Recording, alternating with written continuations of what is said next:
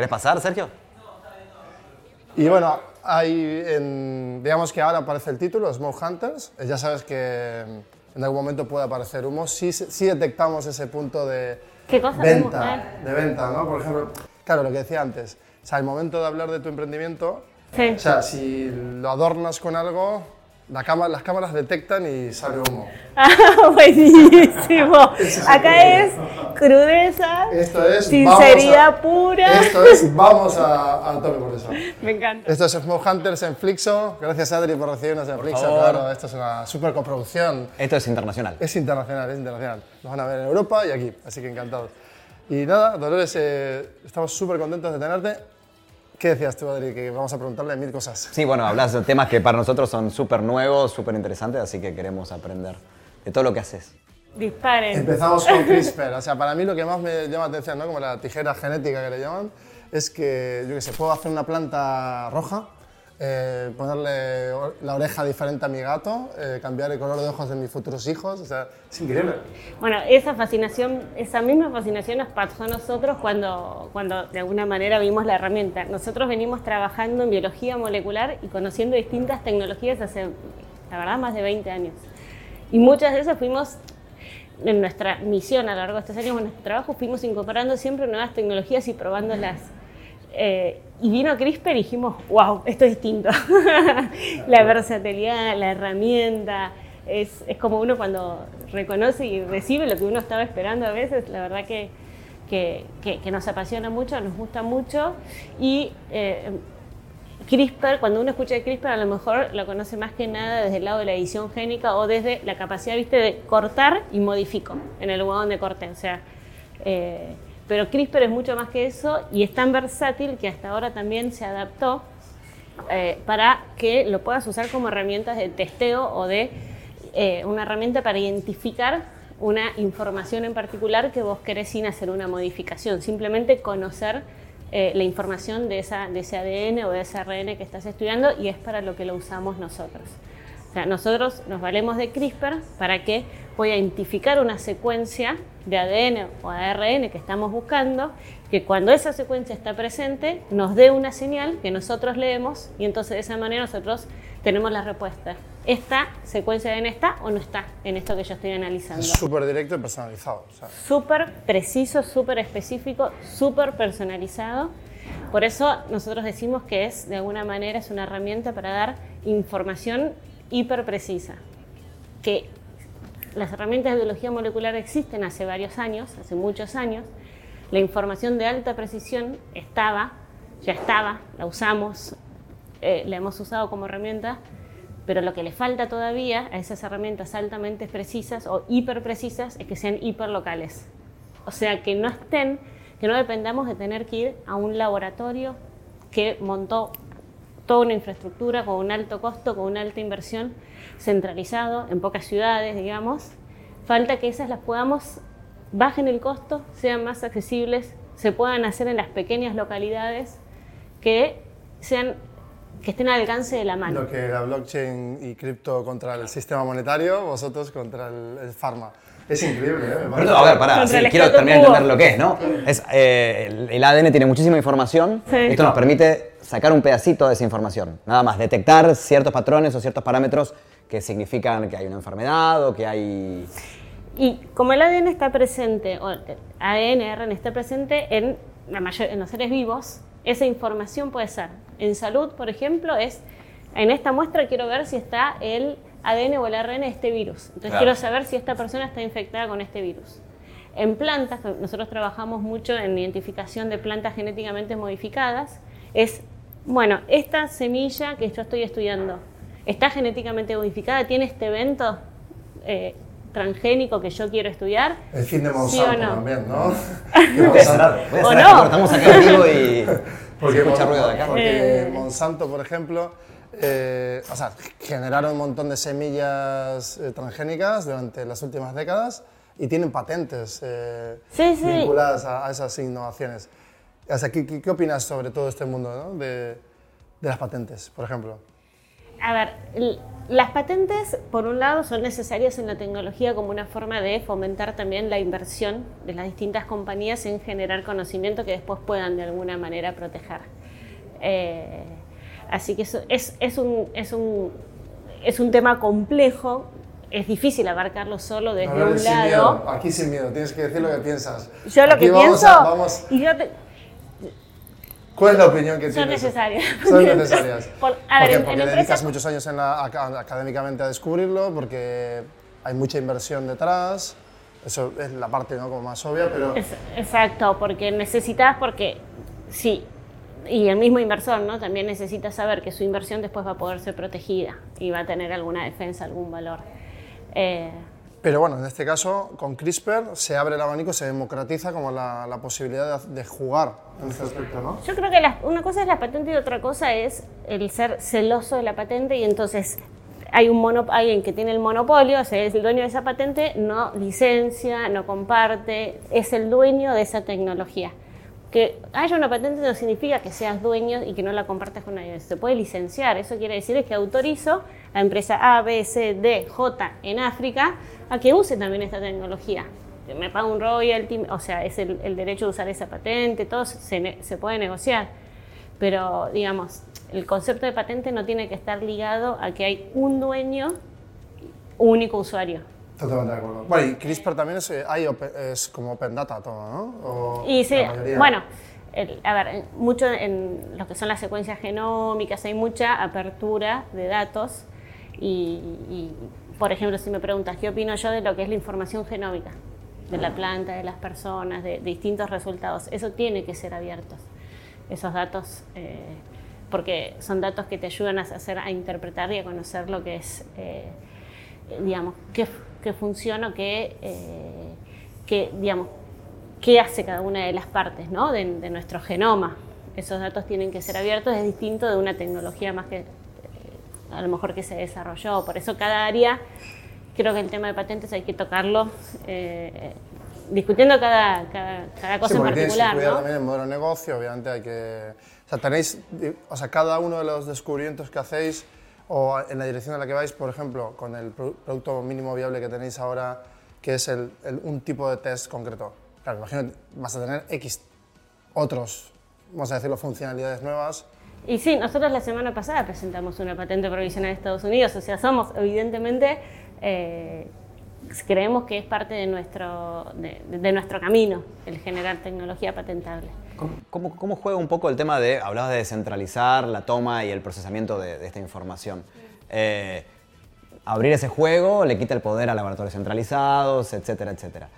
¿Cómo juega a la hora del modelo de negocios, este que parece ser un bien hacia la humanidad, de decir, bueno, poder empezar a hacer que esto sea mucho más accesible a todo el mundo, en todos los lugares del mundo, eh, contra el modelo de negocios? ¿Hay, ¿Atenta o no atenta? ¿Va a favor o va en contra? A ver, nosotros planteamos un modelo, en nuestro modelo de negocio, el,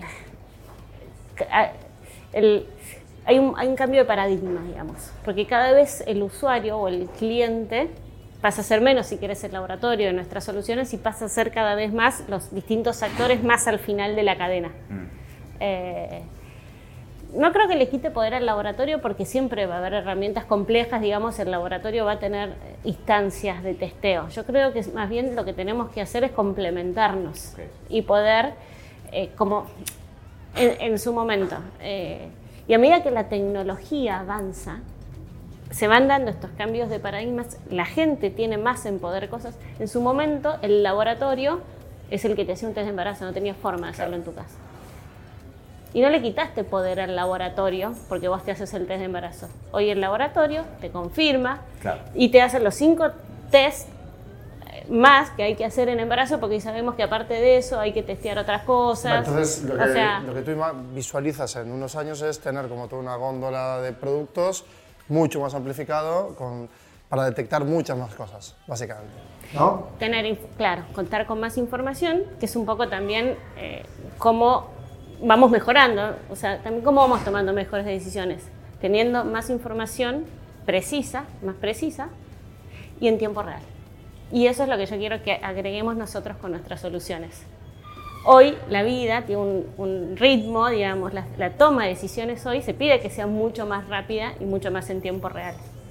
Y esperar una semana que te vuelva un resultado en un laboratorio, en, por ejemplo, en, no sé, cuando me entregan una, un, un, lote, ¿no? una semilla en una planta, eh, para ver si tiene determinada evento, ¿no? etcétera, eso no, es no me permite decisiones en tiempo reales. Yo necesito soluciones que puedan ser eh, on-site y que se puedan dar en el transcurso de unas horas, cada vez bajar más.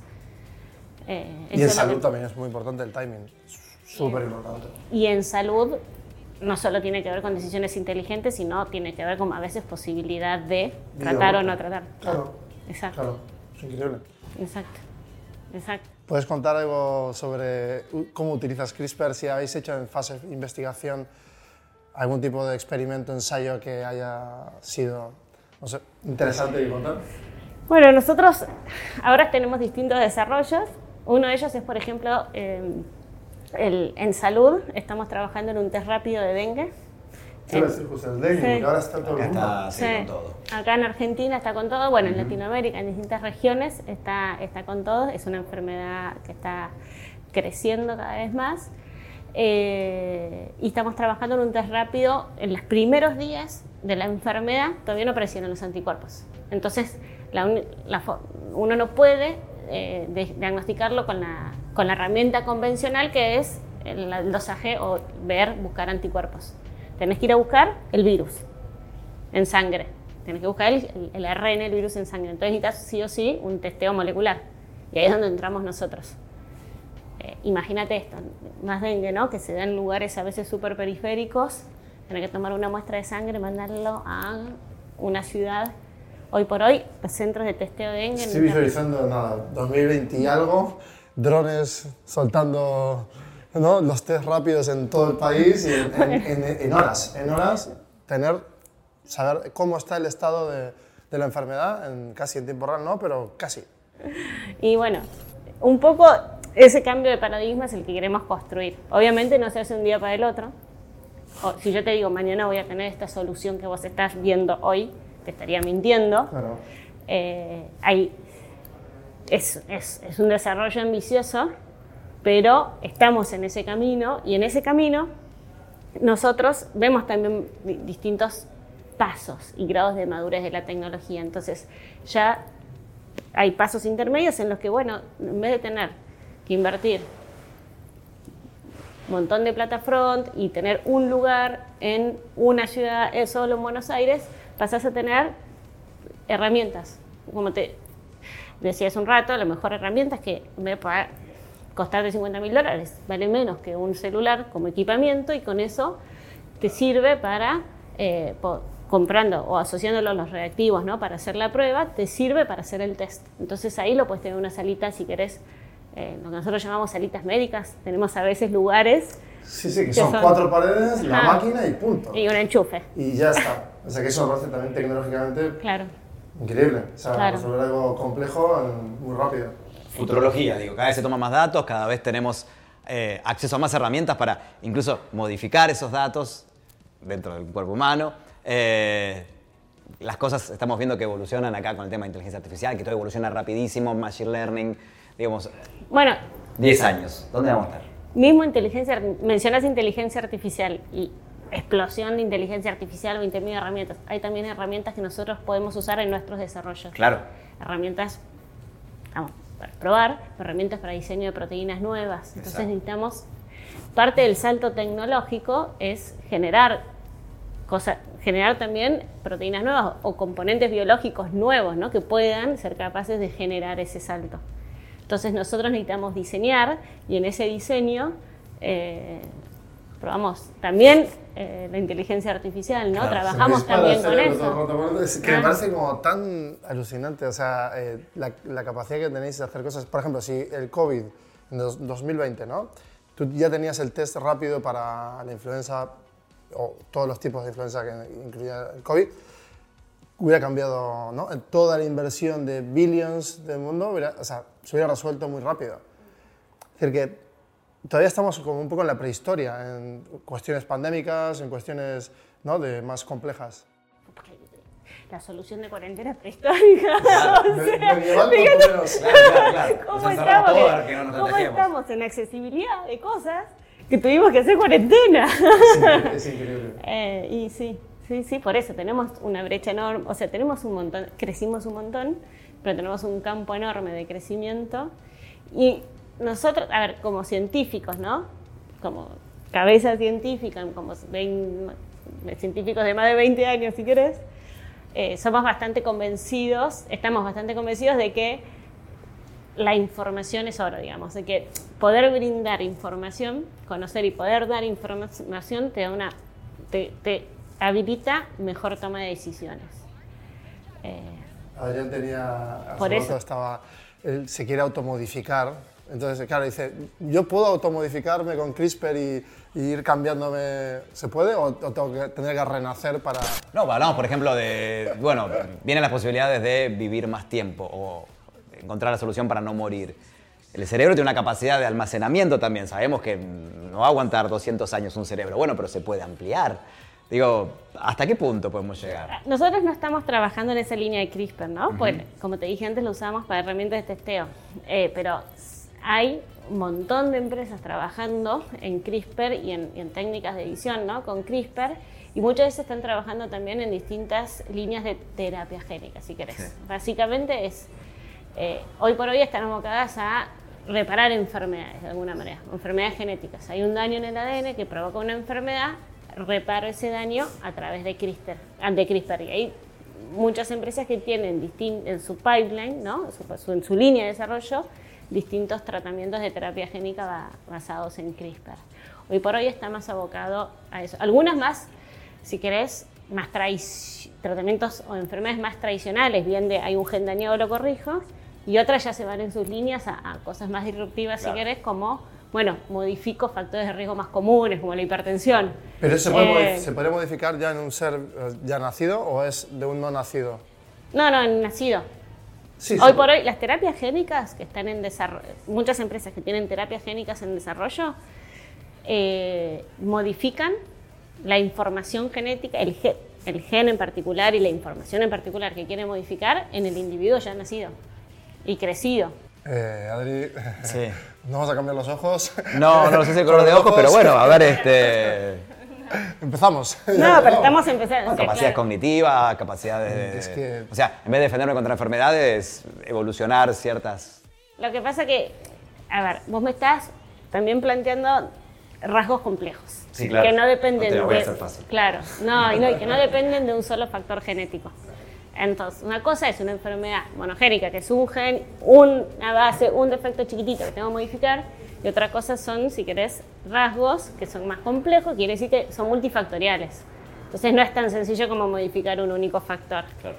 Eh, pero bueno, en, en tu visión a futuro, si querés. Nos encantaría. Nosotros en el momento, pero- o sea, tú, por ejemplo, ahora como ves, eh, tenemos, llevamos chips metidos en, en, ¿no? debajo de la piel, subcutáneos, y responden de forma pasiva ante un elemento electrónico y se activa. Es, muy básico, eh, tecnológicamente hablando, pero eh, mejora el día a día porque puedes abrir la puerta sin llaves, eh, no llevar tarjeta, DNI, todo dentro de tu cuerpo. ¿Cómo visualizas tú, desde tu lado científico, eso? O sea, ¿tiene sentido el ir incorporando tecnología y quitándolo de fuera hacia adentro, ir hacia adentro? incorporando tecnología en el cuerpo humano, ya llevándola. Me hace acordar una serie, varias series, ¿viste? muchas Que series. abordan mucho ese tema y cómo al final eh, ese juego, ¿no? Entre que sea una herramienta y no un dueño. Eh, yo creo que el gran desafío es ese. O sea, creo que no hay que tener miedo a utilizar la tecnología como herramienta. Creo que hay que saber ser lo suficientemente sabio como para darle el lugar de herramienta eh, y no saber utilizar, como siempre, no, no negarlo, no ignorarlo, pero sí hacer un gran esfuerzo para darle un buen uso, para saber utilizarlo, para como, como tantas, ¿no? Como, como, como fue la- las redes sociales, si querés. También. Que modifican comportamiento y, y al final hay que adaptarse y son periodos de adaptación. Eh, Y, y de- lo mismo, de vuelta, volvemos al conocimiento. Qué importante es el conocimiento para poder saber cómo usar eso, ¿no? Porque si vos sabes los algoritmos que hay detrás, eso que vos me decís al principio no sabíamos, ¿no? Cosas que pasaban con las redes sociales. Hoy sabemos más. Entonces nos da más información para poder saber cómo las utilizamos. Tal cual, tal cual. Pero sí que, que está claro que hay un gran cambio, estamos en una efervescencia muy grande en, en ciencia, en social, bueno, en todo, básicamente.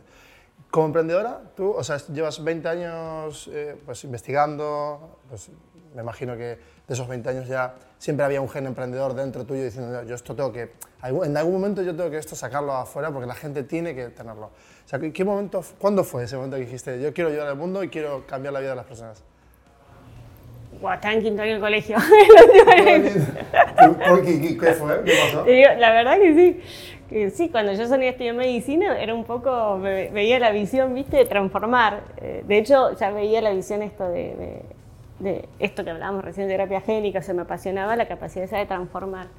Eh, y Y fuiste pionera, ¿no? Sí, sí, terminamos, eh, hice la carrera, cuando terminé la carrera hice la residencia de neurología, la neurociencia siempre me, me atrajo un montón y eh, tuve la suerte de compartir en la residencia, de ser, de que mi jefe de residentes de alguna manera era Marcelo Kaufman, que es mi, es el CEO de la, de la compañía de, de la del IMAI y es eh, una persona con la que vengo trabajando hace 20 años y que él compartía de alguna manera esa pasión por un lado, por el conocer, por la biología molecular y por y, y el, el no miedo a lo desconocido y a crear lo que no existe.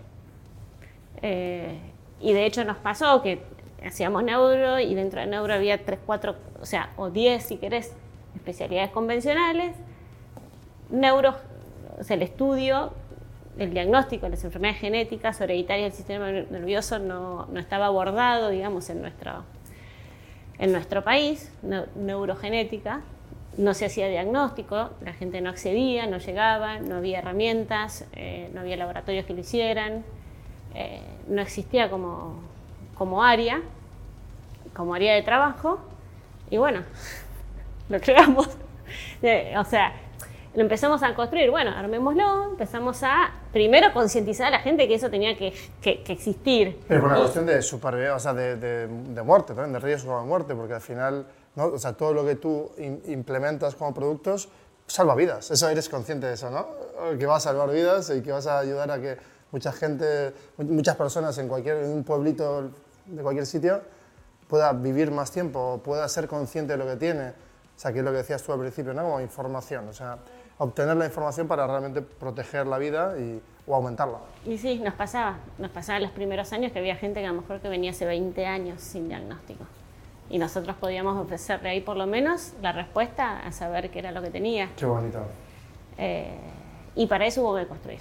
Construir, construir, armar equipo, construir el área, construir el espacio, construir comunidad. Claro, eso te llevó, claro, la- obviamente una comunidad de prácticas en el que se desarrolla el conocimiento profesional Sí. y luego ya ahí empieza para emerger como las patentes, la transferencia tecnológica. Y en los últimos, claro, nosotros Claro. trabajamos mucho en el ámbito, si querés, más asistencial y académico-científico, y en los últimos 3, 4 años eh, decidimos ya emprender desde otro lado, desde, desde, desde el lado de, de- de un- de una compañía, de una startup, eh, como una forma también de acelerar más de, de esas ganas que nosotros teníamos de ir construyendo y bueno, tener más herramientas como para que se vaya dando todo más rápidamente.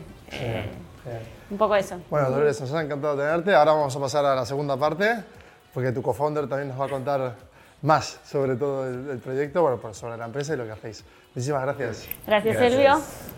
Bueno, Nos es- saludamos así. Para En acá, para- Argentina con besos, ¿eh?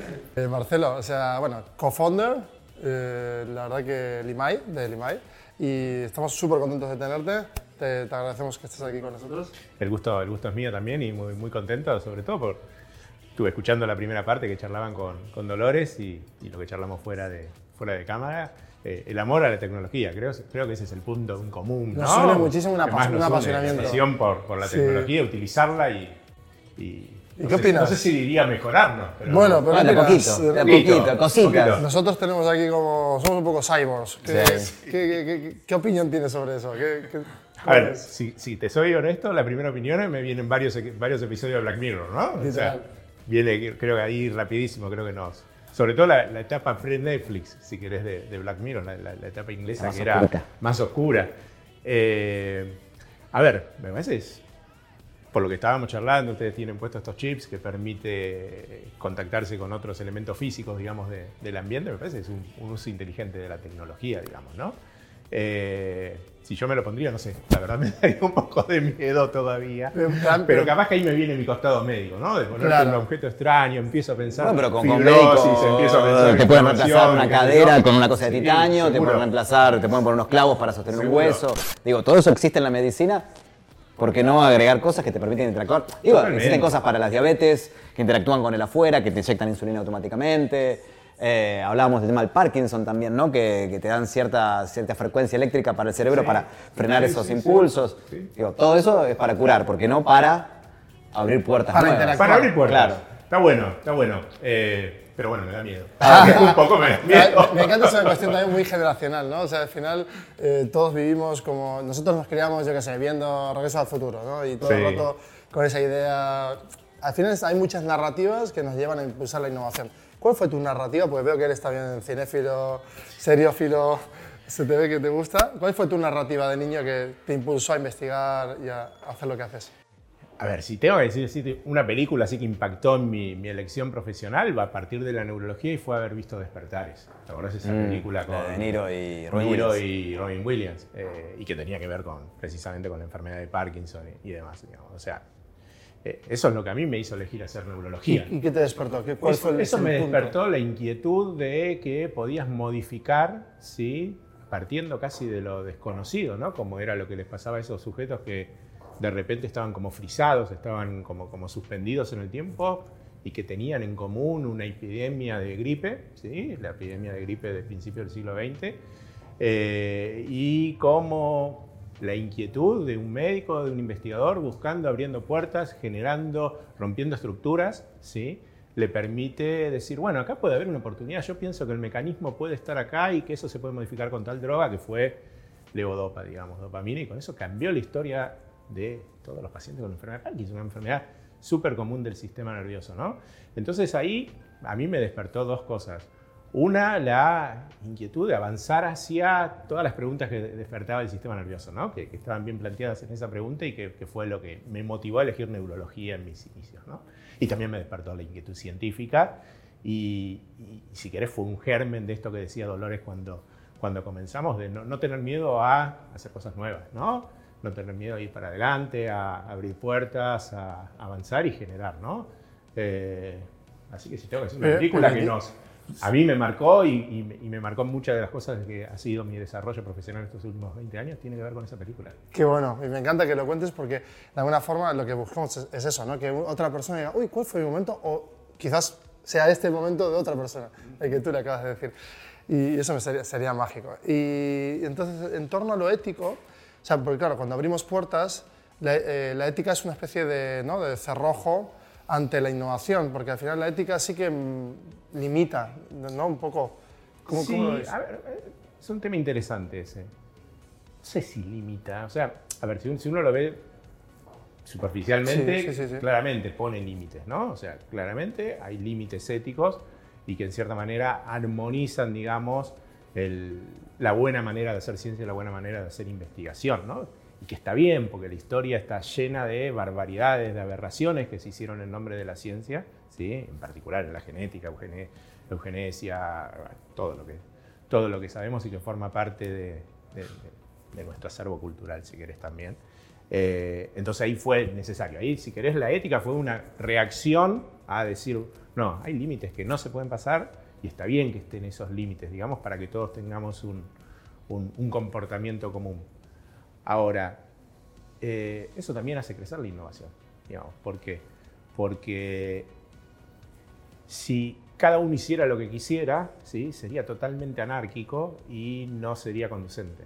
Entonces, empezando con principios éticos, le da más formalidad, le da más reproducibilidad, le da más no reinventar la rueda. Hay un principio ético que uno nunca debe violar cuando hace eh, investigación, es a veces no volver a hacer lo que ya está hecho, lo que ya se sabe. O sea, es- no es ético exponer, por ejemplo, un paciente a eh, un tratamiento que ya sabes que funciona, digamos, no darle ese tratamiento que ya sabes que funciona. Eh, entonces, eso me parece, me parece que es, es positiva, digamos, en el balance final, yo creo que los límites éticos o las regulaciones éticas eh, permiten avanzar más que lo que retrocede. Claro, pero la medicina es una acumulación de experiencia, ¿no? de, de evidencia acumulativa que determina, pues, la innovación es casi como, siempre es un resultado final y no algo que puede precipitarse de forma totalmente anárquica y, y, y sí que creo que ahora sí hay una posibilidad interesante, bien, con CRISPR, ¿no? que hablábamos antes. Cuando aparece CRISPR a ti te tiene que volar la cabeza, o sea, dices... Por "Wow". supuesto, por supuesto. Eso, eso, eso me lo acuerdo bien, bien patente cuando, cuando primero no- no- nos expusimos a CRISPR, digamos que fue alrededor de 2007, 2008, ¿sí?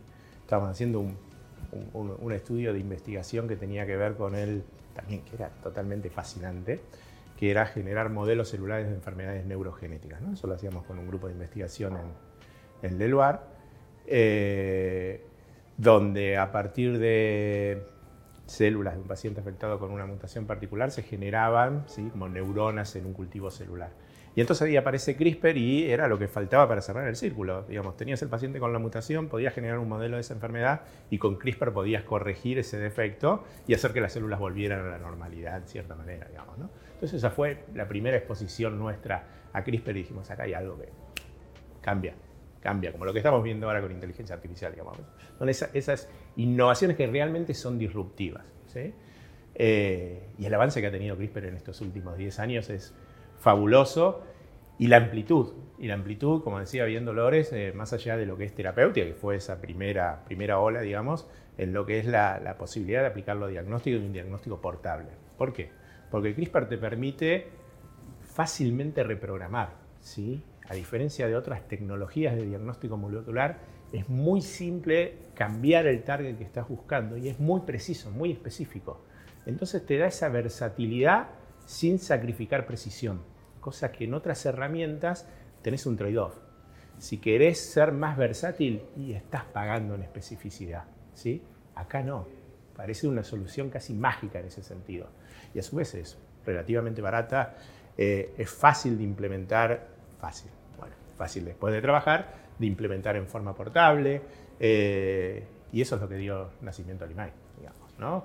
Contar con estas tecnologías y dar las de, las vueltas de tuercas necesarias para poder hacerlo realidad. Y en la comunidad que, que habéis ido generando aquí en Argentina, eh, ¿habéis visto algún tipo de prácticas quizás más disruptivas que la, que la vuestra incluso?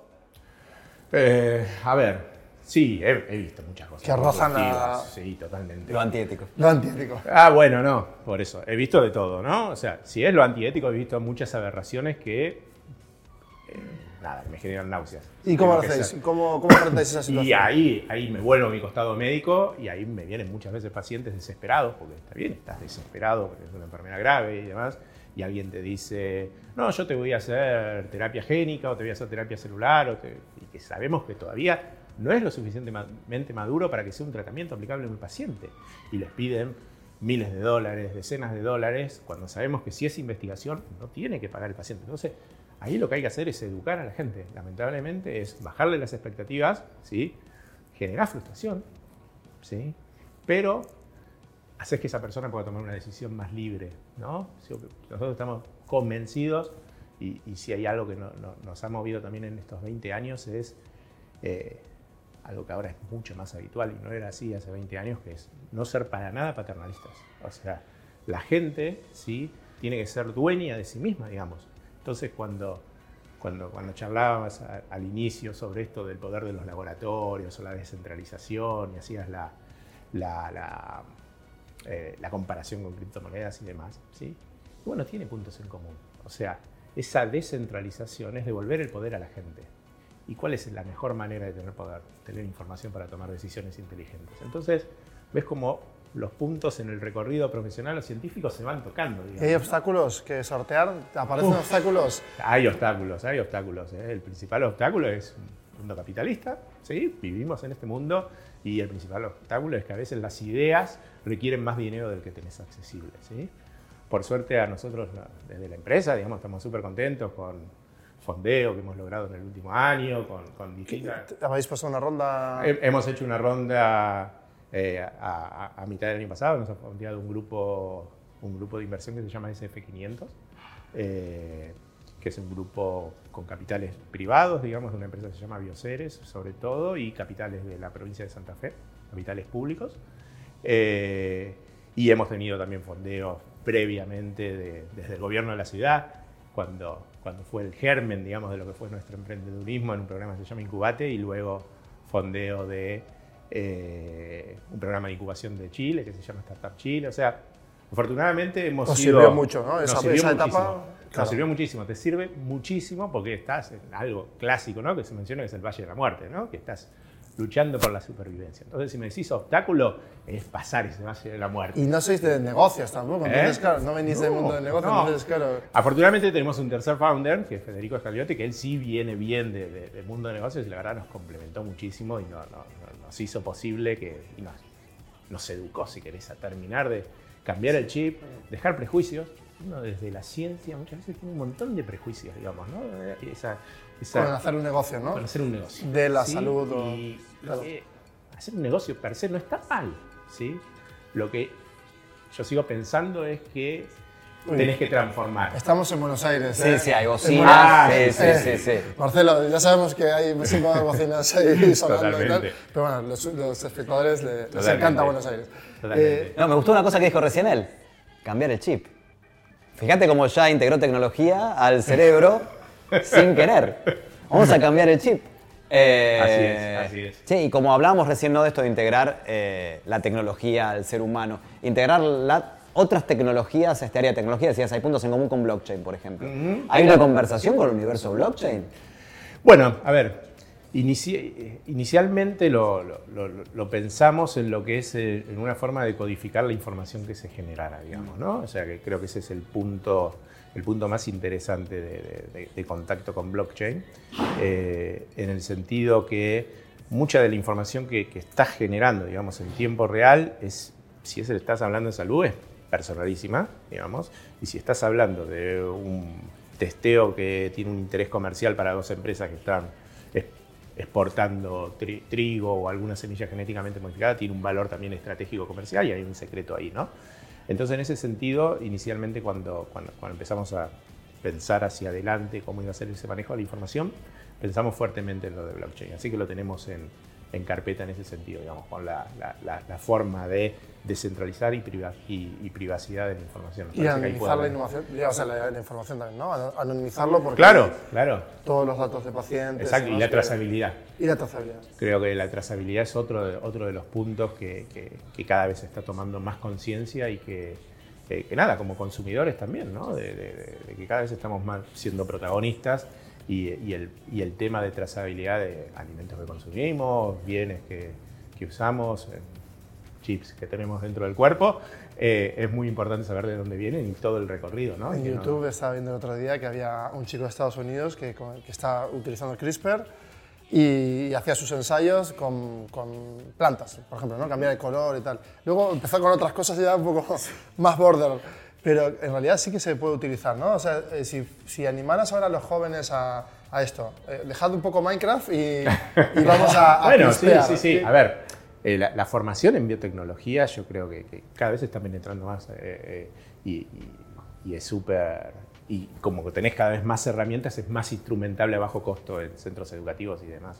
Eh, y esto que hablabas hace unos minutos también de la- de hacer un impacto en las personas, ¿no? Esto que charlábamos al principio de la película, que si alguien toma eso, eh, hace un par de semanas hubo una visita interesante en, en, en Limay, que vinieron unas estudiantes de un colegio, Otto Krauser, eran todas una, una serie de chicas, que, que nada, que tenían inquietud que en su elección de carrera que, que iba a ser la, que podía ser bio, ¿no? Digamos, en su elección.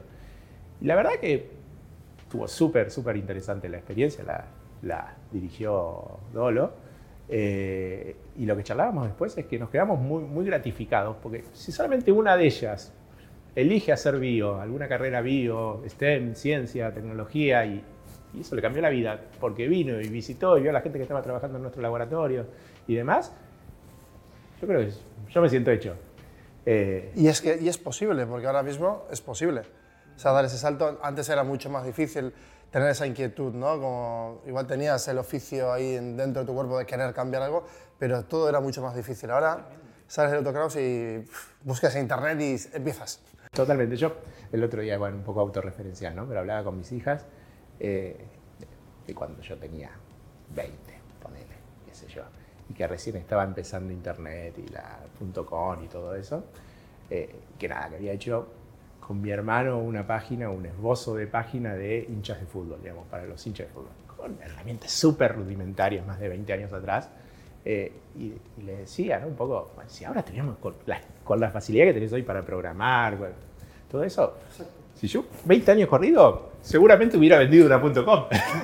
¿Qué hubieras hecho? Ahí vamos, seguro, seguro. seguro. Eh, así que nada, a mí me fascina la tecnología. Me fascina la tecnología y me fascina sobre todo el uso de la tecnología para transformar, digamos. Eso, eso y está muy fondeado también, porque ahora mismo los fondos de inversión ya sabemos que salud es hiperfoco. Sí, sí, sí. Salud, bio, todo lo que es bio eh, y inteligencia artificial. Ese, es el- 100%. ese es el punto. Y como decía Dolores, lo estamos implementando para, nada, para darle más volumen y acelerar. O sea, nada, ChatGPT, qué sé yo, lo- los últimos meses que empezamos a implementar ChatGPT en nuestro uso Pues aumentó productividad. personal, te aumentás la productividad, una locura, una locura, ¿sí? Es- así que, nada, fascinado. Qué bueno, qué bueno. Pues muchísimas gracias, Marcelo. Por favor, un placer. Con nosotros. Muchas gracias. Gracias. Y sigue cambiando el mundo, por favor. Gracias.